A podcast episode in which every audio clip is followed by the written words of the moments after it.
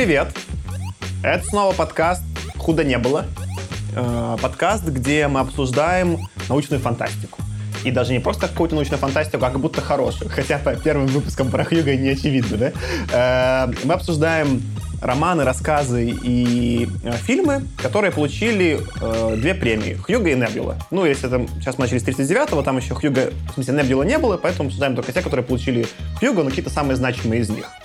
Вот. Э, да, я Саша. Аркаша. Пока Леша жует, я скажу, что я Артем. Эй, Леша. Да, и мы сегодня под винишко накидываемся и обсуждаем. И мы добрались, это у нас будет второй выпуск, э, скорее всего, если как их... То есть есть просто четыре произведения 39-го, в каком порядке их выпускать, можно еще подумать, да? Сегодня мы обсуждаем рассказ, э, наверное, рассказ это, да? Да. Э, Клиффорда Саймака «Правило 18». Да? Он Да. по-русски «Правило 18», просто написал по-английски «Rule 18». Он, по- по-моему, так Правило называется. 18 так и да, назывался, да. да. Да, сразу слушатели и слушательницы, ну, типа, спойлеры. Много-много спойлеров.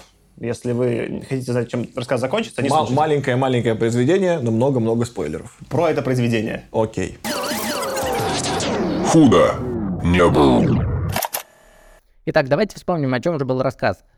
Действие начинается в далеком будущем на футбольном стадионе Нью-Йорка. Там команда «Марсиан» в сухую побеждает земную команду. Э, никто не удивлен, это происходит уже последние 67 лет, а виной тому пункт 18 футбольных правил, который запрещает иметь в составе команды некоренных жителей планеты. А именно запрещает э, любому игроку иметь у себя в крови э, инопланетные следы вплоть до 10 колена. Э, так как на Земле уже давно все автоматизировано, а крепкие ребята работают на рудниках Венеры или Марса, неудивительно, что земные футболисты поголовно слабаки.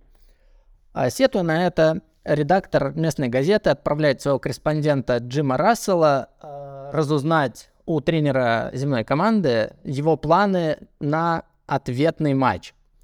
Рассел, попадая в кабинет тренера, обнаруживает там временной разрыв и проникает туда, оказывается на земле образца много-много сотен лет назад, где тренер занимается обучением новой команды, которая больше похожа на аборигенов. Так он выясняет, что тренер решил перехитрить правила и набрать землян из прошлого.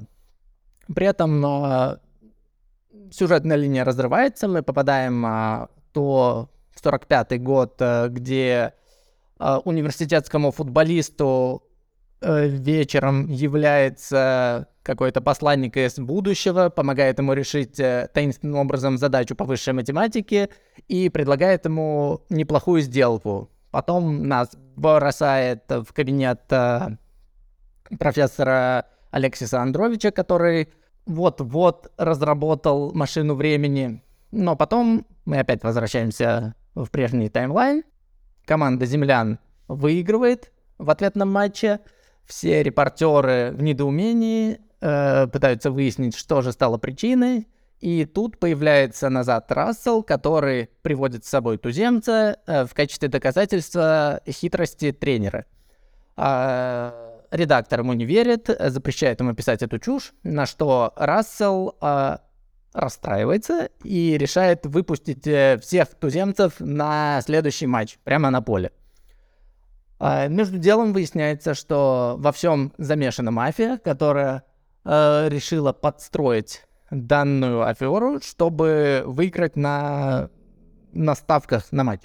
Расселу удается совершить свое злодейство, при этом начинается перестрелка, э, и они с туземцами отступают назад в машину времени и оказываются в далеком прошлом.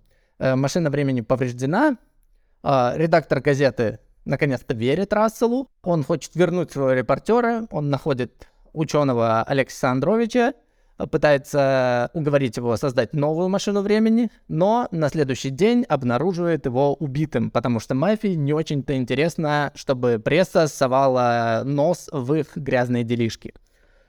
А В конце рассказа туземцы и Джим Рассел борются с э, дикими зверьми. Рассел забирается на дерево, пережидает всю битву и он, вспоминая о том, что в легендах древних ацтеков присутствует белый человек, э, решается занять роль этого белого человека и отправляется на поиски ацтеков. Вот приблизительно так. Худо не было. Я бы прям кайфанул, когда читал. Это пока из того, что я прочитал, самое приятное. Я не кайфанул. Мне показалось, что это какой-то булшит. Вот так вот тоже я сразу как У нас с тобой полностью противоположные вкусы. Типа, везде, где мне типа нравится, типа тебе бомбит. И наоборот. Ну, тут как бы не то, что бомбит, просто мне показалось, что это какой-то какой-то какой-то рассказ притворщика какой-то. Ну, как, как- будто бы... Ох, нет, давайте сейчас я попробую еще мысль докрутить, а вы пока поддержите. У меня тоже бомбануло. Ну, и мне не бомбануло, но вот в том-то дело, да, вот если бы у меня бомбануло, прям что припекло, пригорело, было бы интереснее. А тут такое... Э, Во. э, ничего. Вот у меня такое было ощущение. То есть от Саймаха я, я читал рассказы его, помню давно, а, ничего не помню толком, но я помню какое-то такое ощущение. Там действительно у него, если я правильно помню, я недавно еще один прочитал с аудиокнижкой с другой, случайно зацепил, такой, о, Саймака рассказ, прикольно.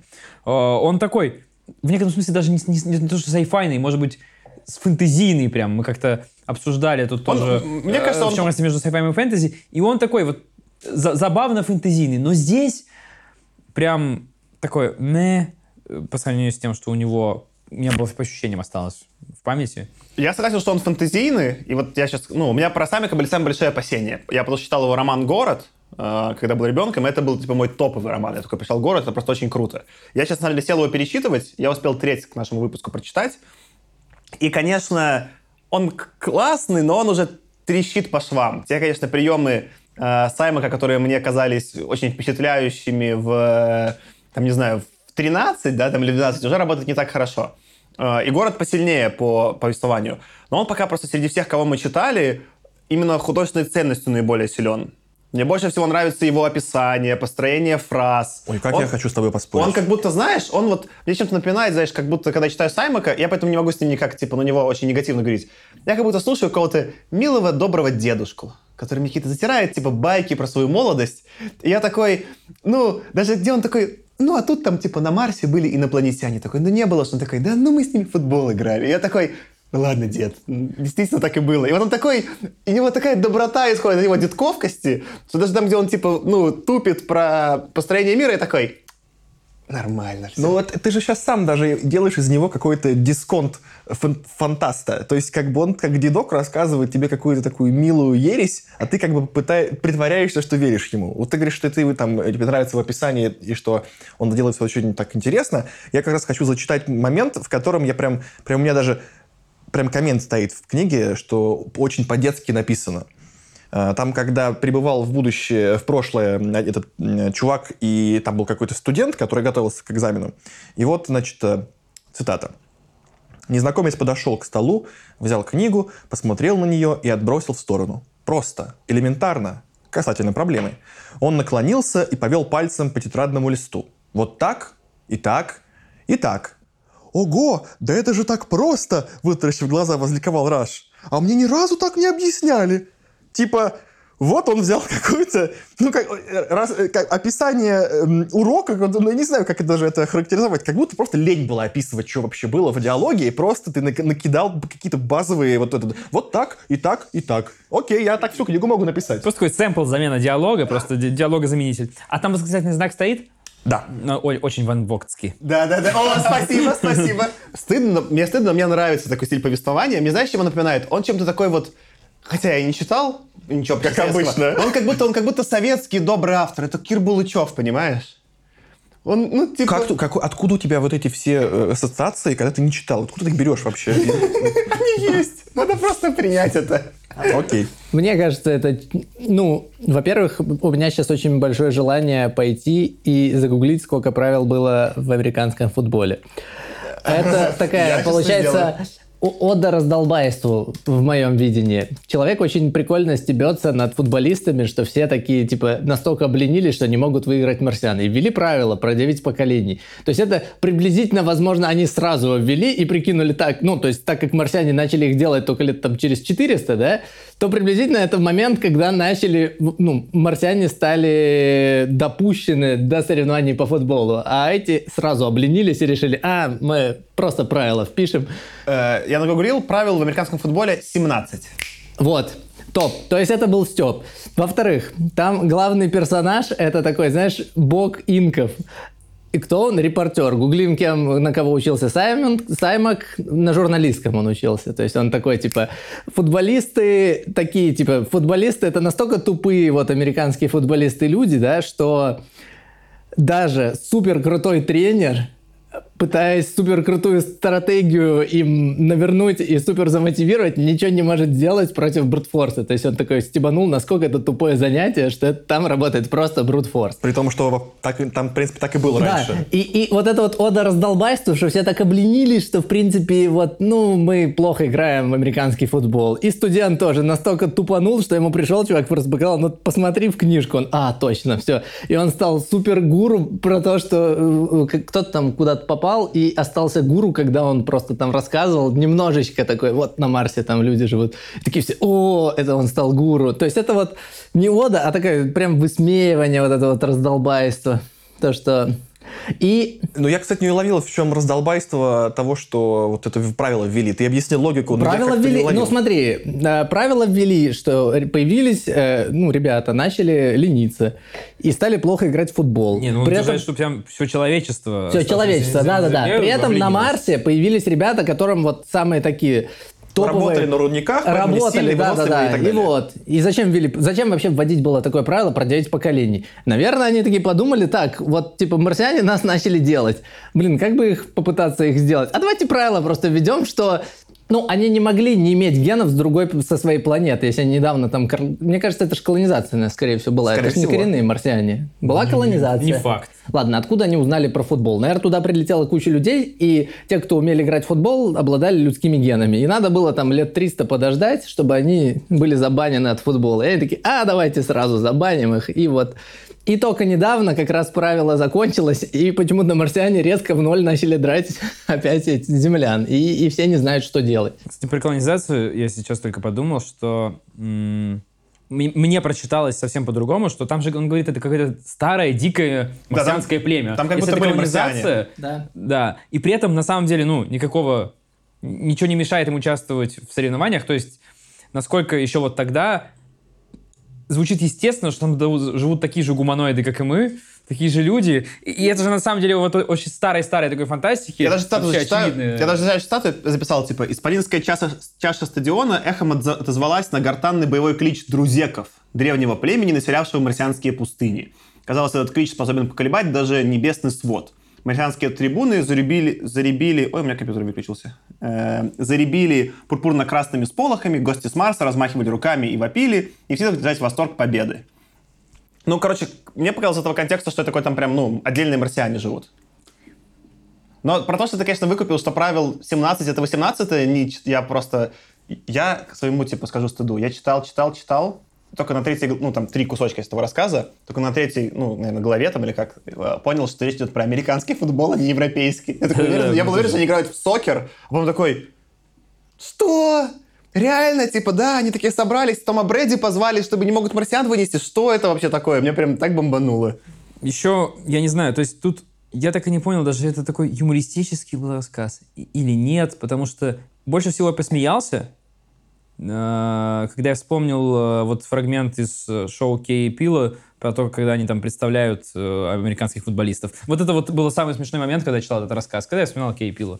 Не знаю почему. Мы тебе покажем. Но это покажем, два, два да, очень да, да. комика, и у них есть, э, у них было шоу Key and Peele Show, как-то так оно называлось, по-моему. И у них был прям очень смешной сегмент, где они пародировали то, что эти же все американские футболисты как будто учатся в хороших универах, и у них всех очень странные имена. И там, типа, ну, все более и более странные, они такие, типа, там... Типа Бенедикт Камбербэтч, но только... только, только черные. да. Окей. Ozymandias Buckshank, Stanford University. These are 12 washing beard. Jones College. Shakira Kwan, TGIF Carter, University of Northern Arizona. Еще меня прям покоробило в конце какая-то штука. То есть это что, типа, там юмор такой, и все они должны быть э, студентами какого-нибудь университета, там в конце, по-моему, еще всплывает.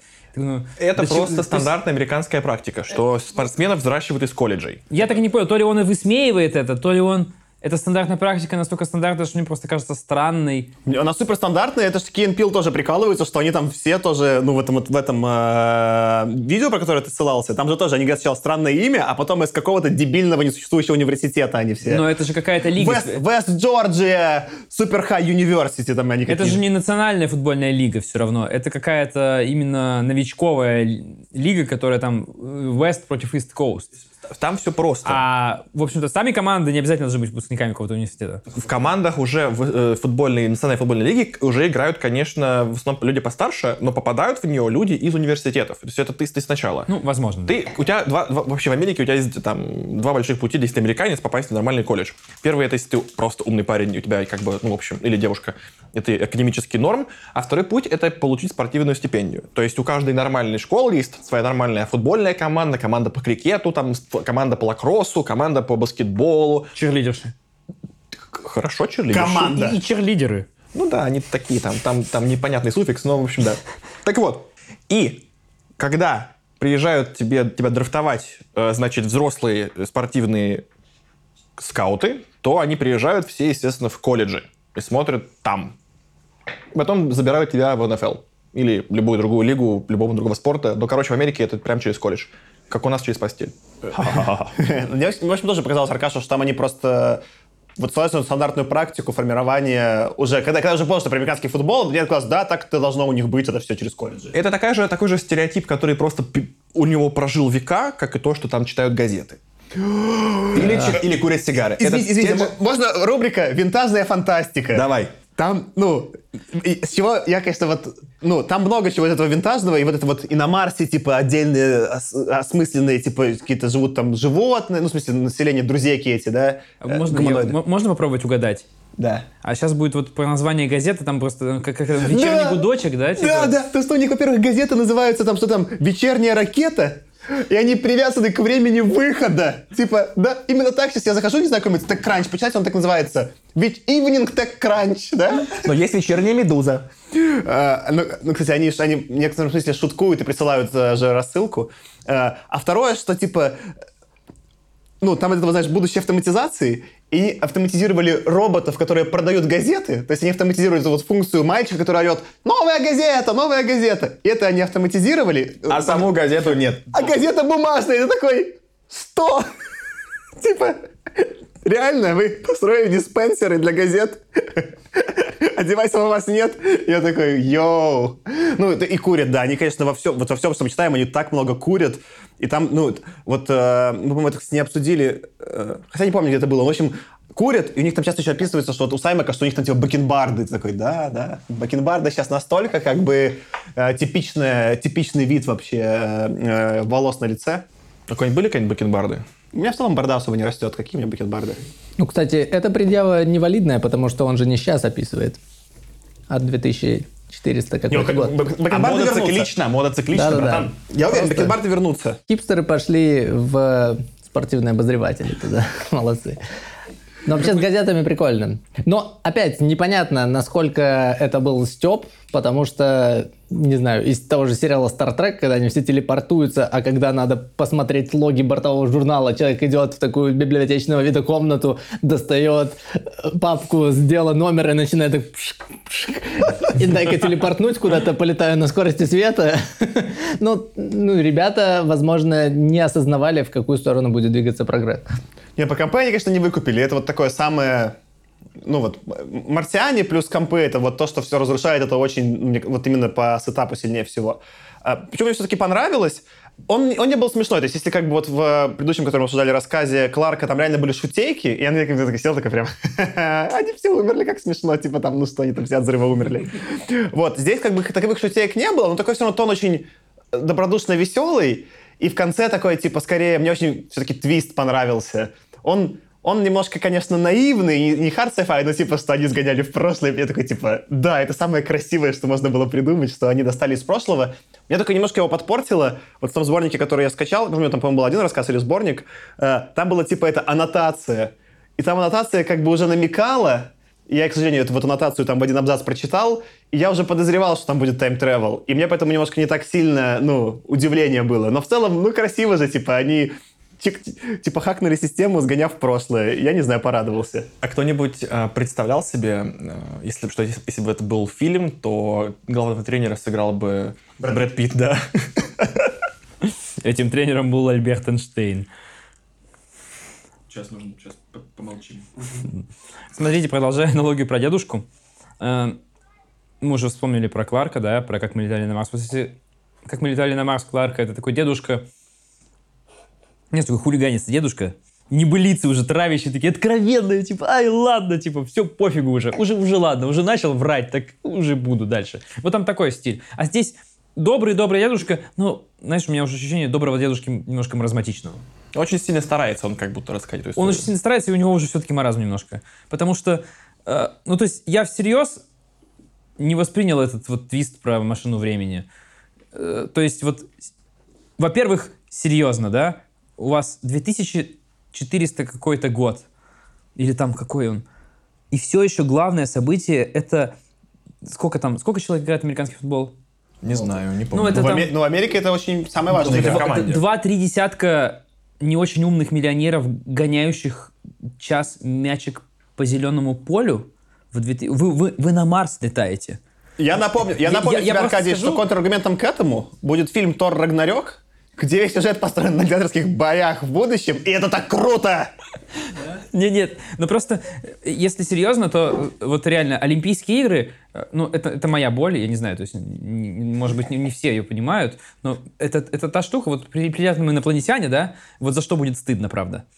Как объяснить, что происходит на чемпионате мира по футболу или на Олимпийских играх? Как это нормально объяснить инопланетянам? Вот они прилетели, да? Ты там, почему, почему, почему, а что там сложного? Ты опять же ставишь им серию Рика и Морти. Show me what you got. Да, Все. Да, да. Вот ну, то есть, а они спросят, а чего вы просто ну, пиписками-то не помиритесь? Аркадий, контрпример можно?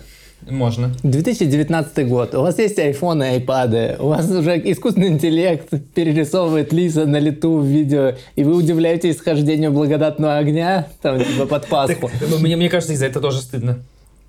Ну, ну там-то побольше, там-то лет не 400 э, прошло. Там-то штука это исторически очень сильно закрепленная, и она исторически была важна для формирования там культуры во многом, ну, на мой, по моим ощущениям, в отличие от футбольчика. Опять, спорт, может быть, это такое, типа, лайт-война.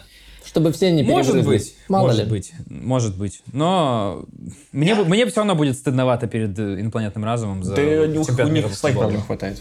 Согласен. Я, я тебя, Аркаша, отчасти понимаю, в том смысле, что я не спортивный фанат, поэтому мне как-то всегда вот это было, казалось немножко странным, вот это вот такое фанатство. Но когда я про это задумался и понял, что насколько это важно для многих людей, как какой-то вот способ сопереживания с каким-то племенем, это, ну, это большая штука. Спорт в Америке там сейчас кучу, ну, это прям big бизнес. Я не спорю, что это кому-то важно. Я, я, я имею в виду, за что нам как цивилизации, возможно, будет стыдновато. Да прикольно, мне кажется, люди развлекаются, ну, не знаю. Ну, за Порнхаб, за Порнхаб мне будет более стыдновато, чем за Хотя, Но не за все мне, мне, мне нет. Извините. Очень. Ну, там, например, отличная секция... Секция... Секция... Блин, секция 3D... А, ладно. Это просто про будущий же подкаст, да? Да. Ну, секция про будущее. Так вот, я, можно я вернусь? Э, как раз, что мы подвинишко обсуждаем, да? К следующей мы уже будем готовые, да? Э, меня знаешь, что все больше всего прикололо, что он тоже не понял? Что э, они, ну, смотрели все там на стадионе этот футбол, да, а у них не было нормальной трансляции. И они как-то очень издалека это издалека снимали, и типа, что они не выкупили, что это были старые чуваки из каких-то племен, потому что им кто-то журналист рассказывал, который увидел вживую. Ты такой думаешь, да-да-да, именно сейчас так трансляции выглядят. Знаешь, там, когда всех с любого ракурса, с любым зумом, с инфографикой, кто куда забил, да, они такие, ну мы что-то там, ну, стадиона незаметно было там, что это, типа, ну, старые чуваки, мы не выкупили, да? такой, да. Ой, и второй момент, с которого прям бомбежка была у меня просто, который тоже считаю важным сказать. И вот из-за из совокупности я просто не, не мог это серьезно воспринимать. А, а, вот, во-первых, спорт вообще настолько популярен, и такое сам прям событие. То есть они там, не знаю, не чемпионат мира по пятимерным шахматам, а, а футбольщик, да? Ну ладно. У Ван Вогта, кстати, все все время играют четырехмерные шахматы. И, и за, это ему, за это ему респект. Великий автор. Но подожди. А, момент а, самый важный, который я хотел сказать. Машину времени изобрели. И маши- машину времени изобрели. Машину времени изобрели. И для чего мы ее используем? Для того, чтобы обыграть марсиан футбольчик. Серьезно?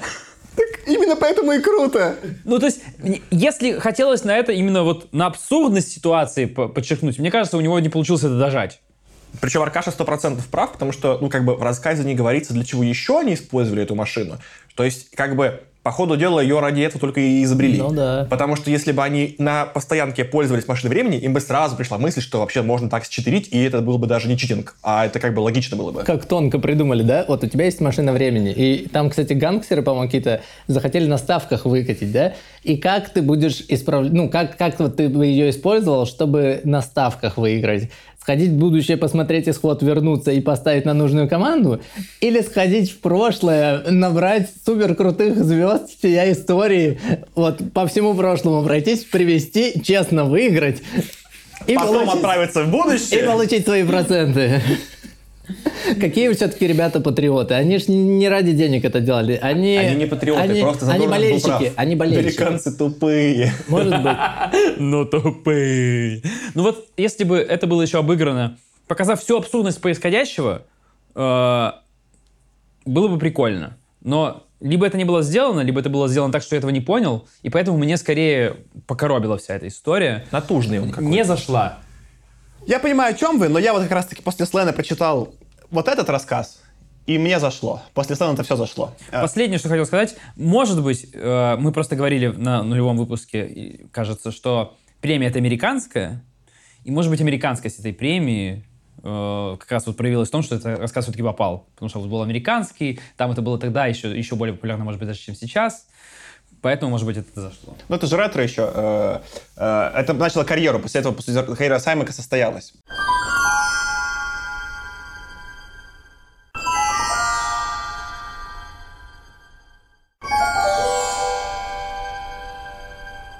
Еще раз привет.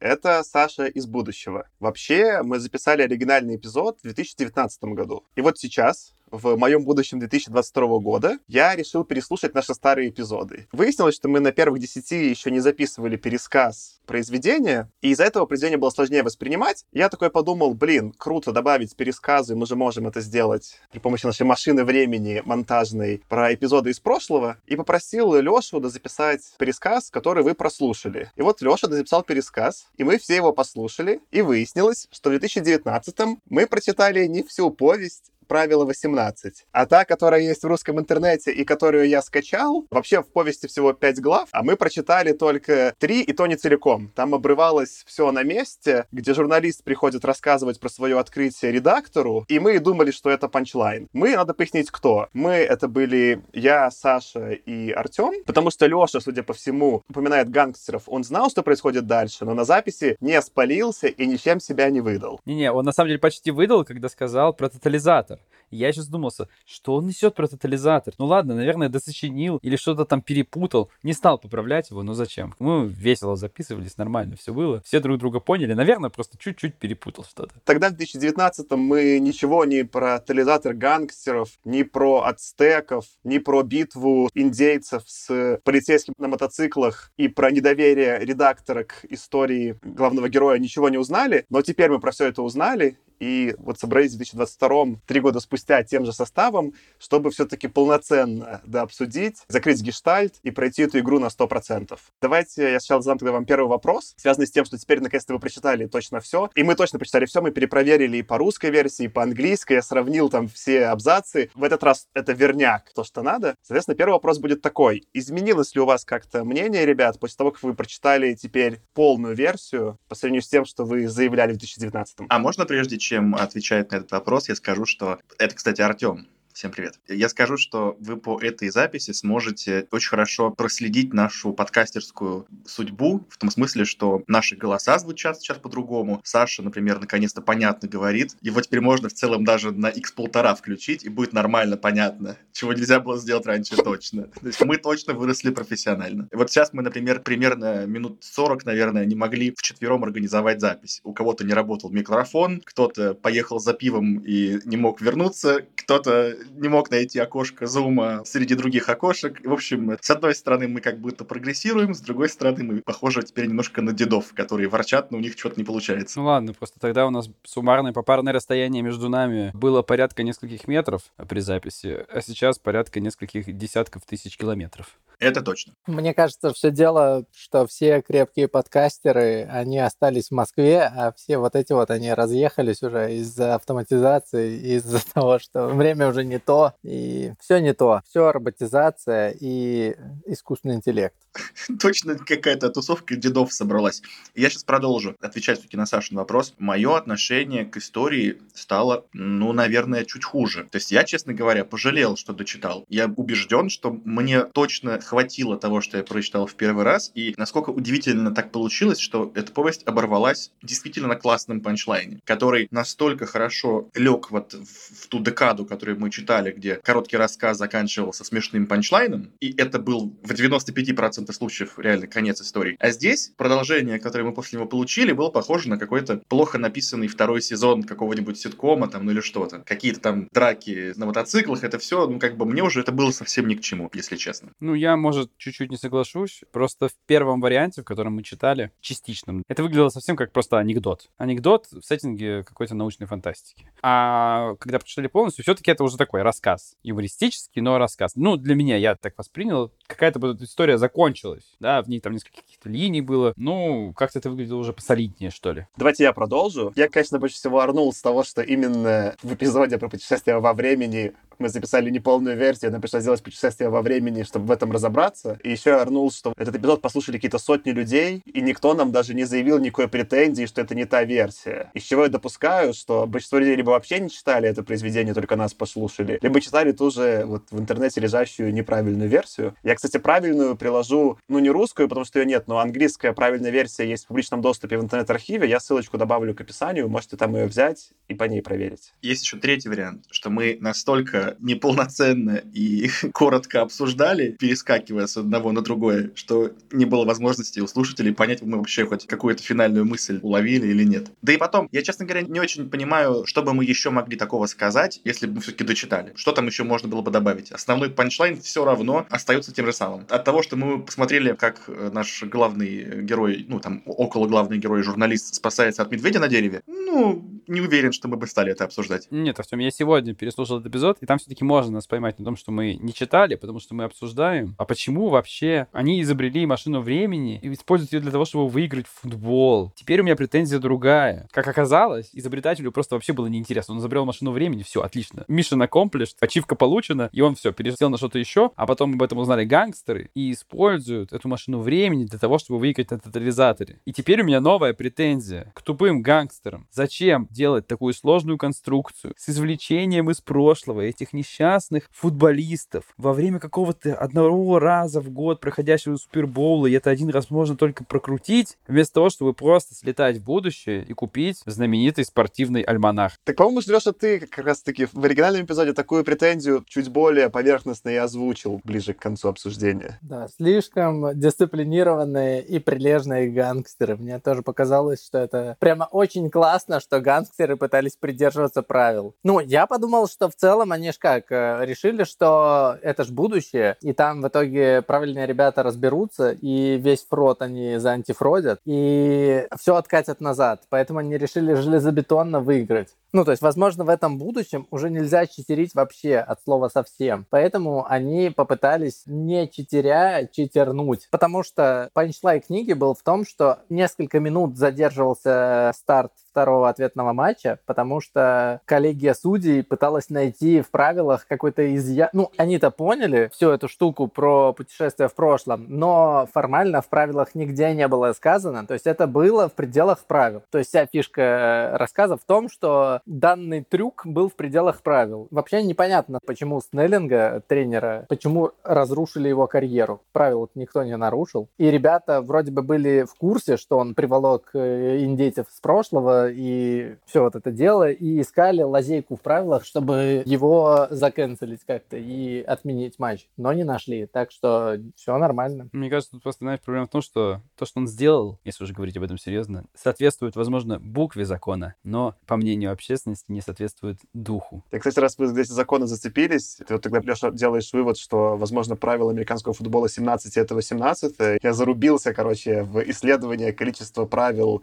в американском футболе. В общем, там, кстати, я не понял, надо смотря куда смотреть, там у каждой лиги свой свод правил. В текущей американской этой футбольной лиге NFL там сейчас 18 правил, где, по сути, правила — это, в моей голове, знаете, это правило как будто был один абзац, а там правило — это сколько-то страниц текста, это какой-то целый кусок. И там все 18 актуальны, непонятно, какого из них могло не присутствовать тогда. Я не смог уж так понять про прошлое. Так что не знаю, насколько про 18 это именно он придумал, насколько это случайное число или просто примерно похожее по количеству. А мне казалось, у меня был панч э, еще три года назад. Я ходил, гуглил, и три года назад правил было 17. Ну, в том месте, где я гуглил. Поэтому мне показалось это забавным. Короче, у меня была теория, что 18 правило, так как это было следующее правило от текущих, придумали как раз-таки земляне, чтобы хоть как-то выигрывать марсиан. Они же стали проигрывать только, типа, через 500 лет. 2400 какой-то год, и уже 60 лет проигрывают. То есть как раз прошло где-то 10 поколений. И они вот только-только начали эксплорить Марс, сразу придумали, ага, давайте будут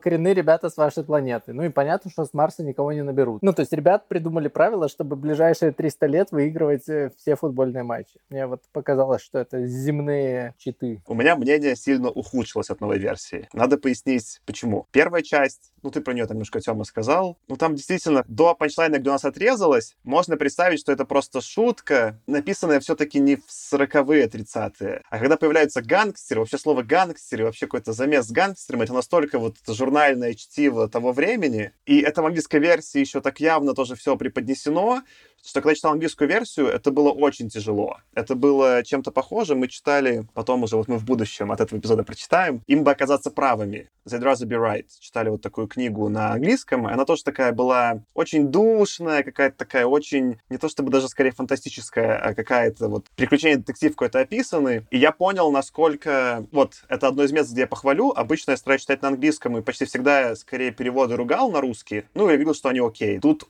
очень хороший перевод у Саймака на русский. Я в итоге перечитал и в английской тебе версию полную, и в русской, и русский перевод просто максимально удачный, и он все вот эти шероховатости, ну не все, но многие шероховатости и углы того, что написано в конце 30-х, прям сильно сглаживает. Если еще убрать контекст фрагментера, который мы пропустили, так и вообще звучит очень свежо. И вот это интересное наблюдение, где я считаю переводчик, э, я, к сожалению, не смог найти, кого звали, или ее, сделал очень хорошую работу и, по сути, даже улучшил произведение, что, конечно, очень удивительно. Не, ну, мне кажется, гангстеры — это примерно то же самое, что вот это выход вечерние ракеты вечером и бумажные газеты. Ну, это такой элемент фантастики того времени. Ну, ты без этого никак. Последний такой кусочек, про который я хотел бы сказать. Ты вот, Тёма, даже про это упомянул, что панчлайн прозвучал хорошо, а дальше как будто все уменьшающиеся возвраты на инвестиции. Я вот с этим очень согласен, и я задумался, что у нас тоже, опять же, в будущем, если вы слушаете этот эпизод хронологически, будет эпизод, это во втором сезоне у нас десятый эпизод «Дело совести» Джеймса Блиша. Там тоже был рассказ, дописанный до повести. И мне кажется, он чем-то похож на вот то, что мы получили здесь. Что рассказ тоже получался таким как бы смешным, остроумным с открытым финалом действовал очень хорошо. А когда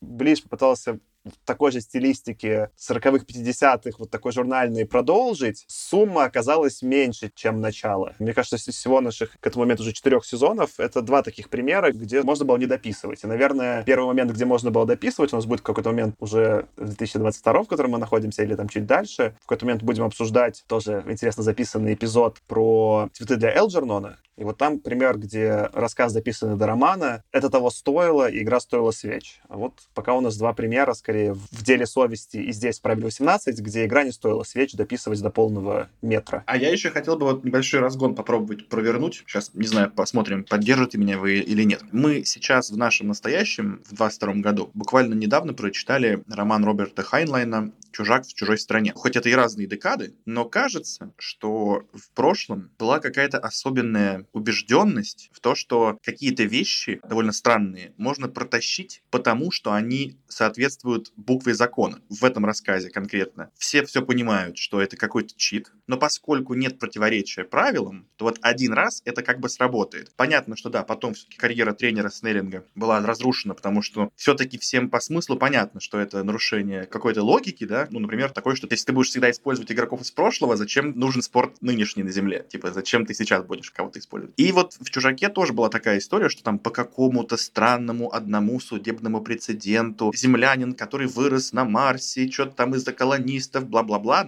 должен быть неким владельцем Марса, потому что какой-то был прецедент судебный. Мне кажется, что вот сейчас это невозможно представить. Ну, то есть, может быть, конечно, прецедентное право в Америке там так работает, но я с ним, честно говоря, не очень хорошо знаком. Мне это сложно представить, что сейчас, условно, смотрю я какой-то футбол, и мне сложно представить, что будет какой-то сложный, странный кейс, где скажут, ну да, это было нарушение, но мы его не признаем, потому что нет конкретной формулировки вот ровно такой же, которая бы это описывала. Почему-то кажется, что сейчас вот как раз больше пытаются соответствовать сути закона, чем букве. Но, может быть, вы мне сейчас как раз расскажете какие-нибудь там пару примеров. Кажется, что тогда вот больше было какого-то вот этого формализма, и почему-то это казалось более естественным, чем сейчас для меня. Может, это для тебя, потому что очень странно пытаться вместе обсуждать дух закона, потому что это очень субъективная штука. Ну, то есть буква закона — это объективность, дух закона — это субъективное. Поэтому тут прям всегда вопрос, что соответствует духу. Почему марсиане не читерят, почему они там не набирают э, ребят, чтобы дать фору землянам и так далее. Очень это странно. Мне кажется, это не потеряло объективности. А у меня к тебе тогда, Тёма, вопрос. Мне кажется, ты среди всех нас больше всех футболом-то увлекаешься и смотришь. А вот э, давай принесем 2022 Ты за какую лигу болеешь больше всего? За английскую. Вот за английскую. Давай представим, что твоему любимому клубу вот сейчас э, в какой-то момент выходит играть э, состав игроков, не знаю, там, этого клуба 40-го года, там, или, не знаю, 38-го года, если он такой старый, и выигрывает какой-то противоположный клуб, и все сидят в шоке от произошедшего. Ты бы думаешь, в этот момент случилось что? Прикольно, что ты сказал про мой любимый футбольный клуб, потому что как раз у моего футбольного клуба все победы были в прошлом. Очень удобный пример, что я прям беру какую-то когорту игроков из прошлого, перемещаю их в нынешнее время, ну, фантазии свои, и они что-то там выигрывают. Ну, наверное, вот я бы точно так же какой-то один, даже не сезон, а вот, ну, какую-то пару матчей бы я так посмотрел, а потом бы сказал, ну, не, ну, прикольно было, конечно, но все же все понимают, так делать нельзя. А почему нельзя-то? Во всех этих лигах тоже есть куча искусственных правил про то, как тебе ограничивают бюджеты на трансфер и так далее. Вот недавно услышал интересное ограничение в Формуле 1. То есть так как у всех денег бесконечность, там ограничивают мощность кластера, на котором ты обсчитываешь э, телеметрию со своего болида. То есть ты не можешь себе делать бесконечный кластер, чтобы моделировать э, обсчеты твоей вот этой машинки. Ну, то есть всех ограничили, что вот типа мы знаем, что у вас бесконечное число денег, но давайте-ка у вас будут одинаковые компы, и вы будете бороться честно. Ну, то есть это что делается для зрелищности и так далее. А я подумал, Тёма, что в твоем этом примере вот что бы получилось, если мы хотели бы эту идею разогнать. Сейчас как бы скауты клубов, вот у них сейчас сколько-то денег есть у твоего клуба в настоящем, и они пытаются за эти деньги нанять лучших футболистов, правильно, чтобы выигрывать. Но в разные эпохи количество денег у клуба было не одинаковое. Поэтому тогда бы началось соревнование футболистов, и ты бы хантил футболистов из других эр, из будущего, из прошлого, ту эру, где футбол наиболее популярный и наиболее богатый. Я не знаю, когда какая-то была декада, и когда там наименьшая была инфляция и всего, и футболисты больше всего зарабатывали, но там бы резко в эту декаду возросла бы конкуренция, и там все легендарные игры попадали бы, ну, типа, все больше и больше приписывалось бы, типа, прошлое, чтобы туда попадали все игры с самыми лучшими футболистами со всей истории футбола. Ну и вообще искусственные правила, которые как бы не так очевидны, они на самом деле есть. Возьми, например, те же самые ограничения по допингу, типа, что является допингом, что не является допингом. Это же такая, на самом деле, гонка вооружений. Там что-то еще допингом не считается, и поэтому это можно есть, ну, потому что оно же не запрещено. Духу не соответствует, но как бы все все понимают. Вообще про допинг есть, мне кажется, такая мысль у меня, что вот если бы мы взяли Олимпийские игры, решили проводить еще одни параллельно гиперолимпийские игры, на которых нет ограничений по допингу. Ничего не сдают, никакие анализы. Что хочешь, ешь, все, и как бы прыгай со своим там шестом, бегай. И вопрос, какие еще были бы популярнее, он актуален. Возвращаясь к правилам, Артем, многие правила, которые на самом деле не так очевидны, просто воспринимаешь естественно, просто потому что к ним привык. Вот все. Я согласен. Точнее, Аркаш, наполовину согласен, наполовину считаю, что пример здесь про допинг не совсем релевантен, потому что на самом деле известно, что в командах вида спорта допинг имеет смысл принимать только всей команде, иначе это практически никак не работает. Поэтому в командах вида спорта допинг, по сути, не очень-то и нужен. То есть, если ты какой-то бегун, который решил что-нибудь там сожрать, то это гораздо большее влияние окажет на потенциальный какой-то результат. Но вот что касается, допустим, быстроты компов, я этого не знал. Это прикольный пример. Но также, продолжая логику футбола, есть ограничения, так называемый финансовый фейерплей, когда действительно есть ограничения на количество денег, которые ты можешь потратить на покупку футболистов, которое там во многом зависит от того, какой у тебя вообще ревеню, какой доход клуба получается. То есть там за продажу там рекламных прав, там всякое такое. Но как только у нас появились команды, которыми так или иначе владеют арабские шейхи, стало очень критично обсуждать финансовый фейерплей. Раньше такого не было, ну, потому что не было unlimited денег ни у кого. Прям unlimited денег не было. Теперь они появились. И это правило действительно кажется теперь абсолютно естественным, потому что ты при помощи просто увеличения денег никакую футбольную компетенцию можно не наращивать, потому что ты просто можешь купить любого игрока. И это кажется странным. А вот, например, когда я слушал Лешу, то я начал пытаться подкопаться к этому. Типа, ну, тебе же, чтобы использовать максимальные технические возможности, ну, хотя, с другой стороны, ты кнопку, по идее, там просто нажал, да, и оно обсчитывает просто точнее. То есть нет такого, что тебе нужен при этом более высококлассный какой-то инженер, который будет уметь пользоваться этим более точным там оборудованием, которое стоит больше денег. Там же, наверное, ты кнопку нажал, получил просто более точные результаты, типа вот и все. Нет? Или там надо прям. Просто тогда это кажется чуть прикольнее. Окей, ты можешь влить кучу бабла во что-то, но ты не можешь просто купить самый дорогой компьютер или там самую какую-то дорогую штуку и просто тыкать press any key to win. Тебе нужно для этого еще как-то обучить людей, которые будут этим пользоваться. Тебе нужно понимать, как ты эти данные сможешь использовать, чтобы машину свою там как-то настроить. Для этого тебе нужны тоже крутые инженеры, которые будут понимать, что от чего зависит. Поэтому тут это тоже ты не можешь просто деньгами завалить. Тебе надо там еще во что-то другое вложиться. А в футболе, ну, чуваки, просто даем 150 миллионов на Килиана Мбаппе, ну и дальше нормально кормим его, чтобы он просто забивал голы. Но ведь, Тёма, согласись, что вот этот чит с прошлым, он был исключительно из-за физических качеств игроков. Прямо явно сказано, что проблема была не в изобретательности тренера и не в каких-то там хитрых комбинациях, а именно просто, что вот игроки слабее. При этом потом в параллельном таймлайне оказалось, что как раз Саймак поднимает вопрос о несовместимости денег разных времен, и вот этот вот футбольный университетский подающий надежды футболист, которого забрали тогда, там целая история про то, как ему расплачивались, он думает, ну, ребята, все равно ваши деньги неприменимы у меня, поэтому спасибо за то, что вы дали мне. И ему оказалось дали какие-то там хитрые знания, в том числе и по футболу, и что он там посоветовал своему тренеру применить какую-то хитрую комбинацию из будущего, и они выиграли. То есть фишка в том, что проблема-то была не в знаниях, а проблема именно была просто в брутфорсе. Так что это почти допинг. Вот я о чем и говорю. Поэтому мне как раз кажется, что вот в этой истории это довольно забавно. Ничего удивительного в том, что Снеллинга уволили. Потому что он просто использовал вот эту самую грубую силу. Он просто, по сути, ну, условно говоря, влил кучу денег в дорогих игроков. А вот, например, если бы, если вы смотрели фильм «Человек, который изменил все», это фильм с Брэдом Питтом про бейсбол, по-моему. Там история в том, что Брэд Питт стал тренером какой-то бейсбольной команды, и вместо того, чтобы верить всем своим скаутам, которые там 100 тысяч лет уже работали на этот клуб и убеждали его, что знают каждого игрока лучше, чем их собственные матери, он нанял какого-то просто со стороны чувака, аналитика данных, а это был какой-то фильм, там, не знаю, про какие годы, ну, там, условно, какие-то 70-е, может быть, где не было так это популярно. И начал принимать решения на основе анализа данных. И покупать игроков не потому, что скауты сказали, а потому что дата-аналитика. И вот если бы как-то можно было вот это, ну, грубо говоря, понимаете, вот такую компетенцию перенести в прошлое, купить компетенцию, а не просто топового игрока, потому что он просто вырос таким сильным, то вот такое правило, ну, или точнее не правило, такой чит-код, может быть, проще бы можно было провести. Но в моем, как бы, представлении, вот если сравнивать, да, вот эти два чита, то наверное, вот тот, который про пронос компетенции, который нужно еще научиться пользоваться, был бы более применимым. И, возможно, Снеллинга бы так не уволили легко. Походу, прямо здесь должна быть где-то интеграция про войти в IT, потому что уже очень сильно вокруг да около ходим.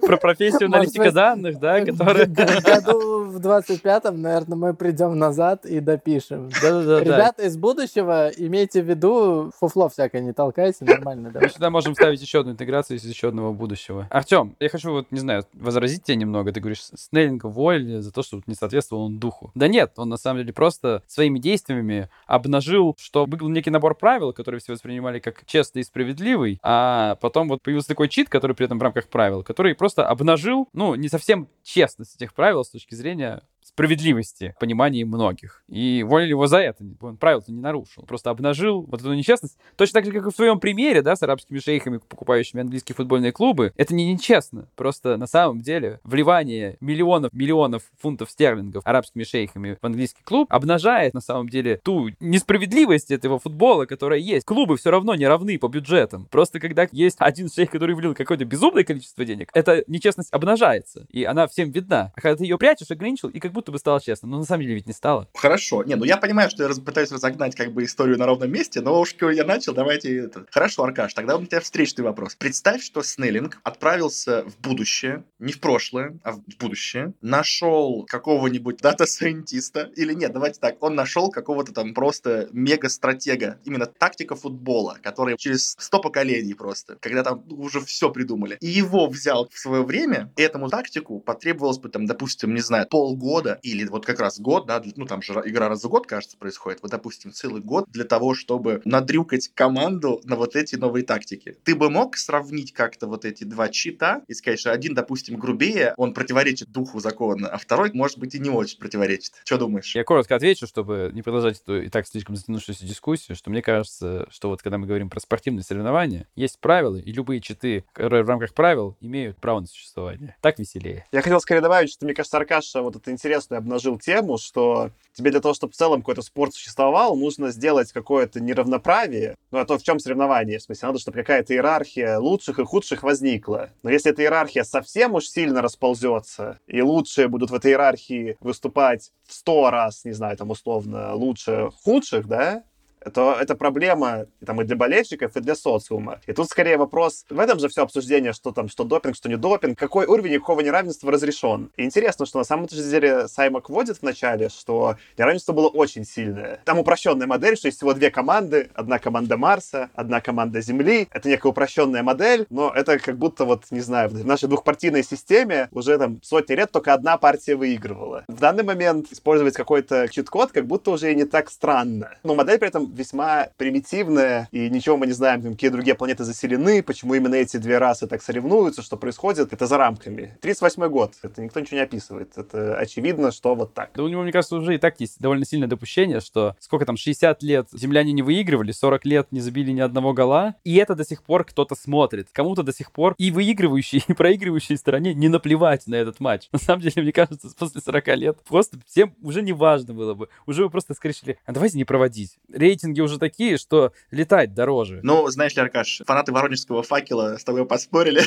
Нет, ладно, я шучу, шучу, шучу. А то сейчас еще вдруг нас слушают кто-то из Воронежа. Ну, к тому, что, да, команда может очень долго не выигрывать, и с нее будут ходить на нее смотреть. Но кажется, что действительно Саймак не очень хорошо понимает сам спорт про который он пишет. Ну, потому что действительно Саша прав, что нужно создать конкуренцию, и поэтому как раз-таки разные лиги очень по-разному смотрятся. Например, французская лига — это лига одной команды Пари Сен-Жермен, которой владеют шейхи. А итальянская лига — это лига двух-трех команд. В Голландии это две команды, остальные так, массовка. А вот английская премьер-лига, там в целом, ну, как минимум команд 6-7, которые прям вообще непонятно, что с ними будет происходить. И остальные тоже могут им проблем создать. Поэтому действительно, если уж ты делаешь какое-то соревнование, где есть просто две команды, которые каждый год играют, и земля не забивает ни одного гола, и вообще непонятно, как бы, ну да, это довольно-таки странно. Очень интересно, что эта дискуссия после того, как мы перечитали до конца про всех гангстеров, про ацтеков, то есть не то, чтобы это что-то, что мы не могли обсуждать три года назад. Я же говорил, ну я же с самого начала сказал, что то, что мы там дочитали, ну ничего дополнительного нам не дает. А что про ацтеков? Идея прикольная. Для 38 года она, возможно, даже звучит свежо, потому что сейчас, конечно, этот троуп такой уже заезженный, что кто-то попал в прошлое, застрял там, привет попаданцам, и изменил это прошлое, пользуясь своими знаниями о будущем, и стал там таким белым богом среди ацтеков, как оно там говорится. Сейчас, наверное, уже, ну да, вот после книги о попаданцах, и даже без них американскую возьмем историю, хотя там тоже попаданцы свои есть. Уже заезжено, но для 38 года это, скорее всего, свежо. Единственное, что здесь меня смутило, я просто подумал, что вот представляю я, я попал в какое-то племя. Слава богу, я с ними как-то подружился. Племя индейцев в Северной Америке. И как-то живем. Тяжело, конечно, жить в том времени, но можно. И вот я с каким-то вождем Гаеватой поперся в Мексику к ацтекам, не имея ни навигатора, ни что-то никакой экипировки нормальной, ничего. Просто через всю долбанную Северную Америку перся к ацтекам, просто потому что там цивилизация, ну, чуть-чуть более продвинутая. И я надеюсь, что ацтеки с их там культом солнца, там, с жертвоприношениями человеческими, меня так примут, обнимут и скажут, да, давай, давай, братишка, мы с тобой, ты классный. Они просто принесут в жертву какому-нибудь божеству. В общем, такой вопрос такой. Вы бы что сделали? Вопрос, зная о том, что ацтеков был миф про белого человека-полубога, или не зная об этом? А, кстати, хороший вопрос, хороший вопрос. Если ты знаешь, что у них был такой миф, может быть... Ладно, ты поймал, поймал.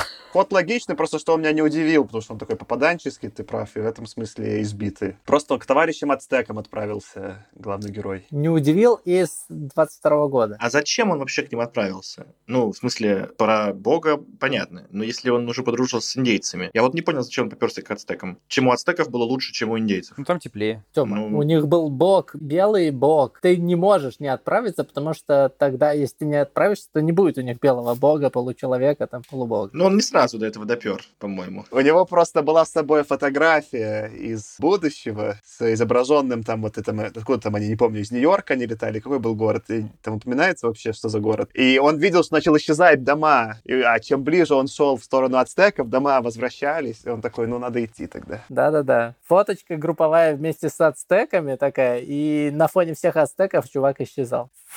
Кайф, тогда спасибо за обсуждение, и давайте вернемся к ребятам в 2019 и дадим им закончить эпизод. Худо не было.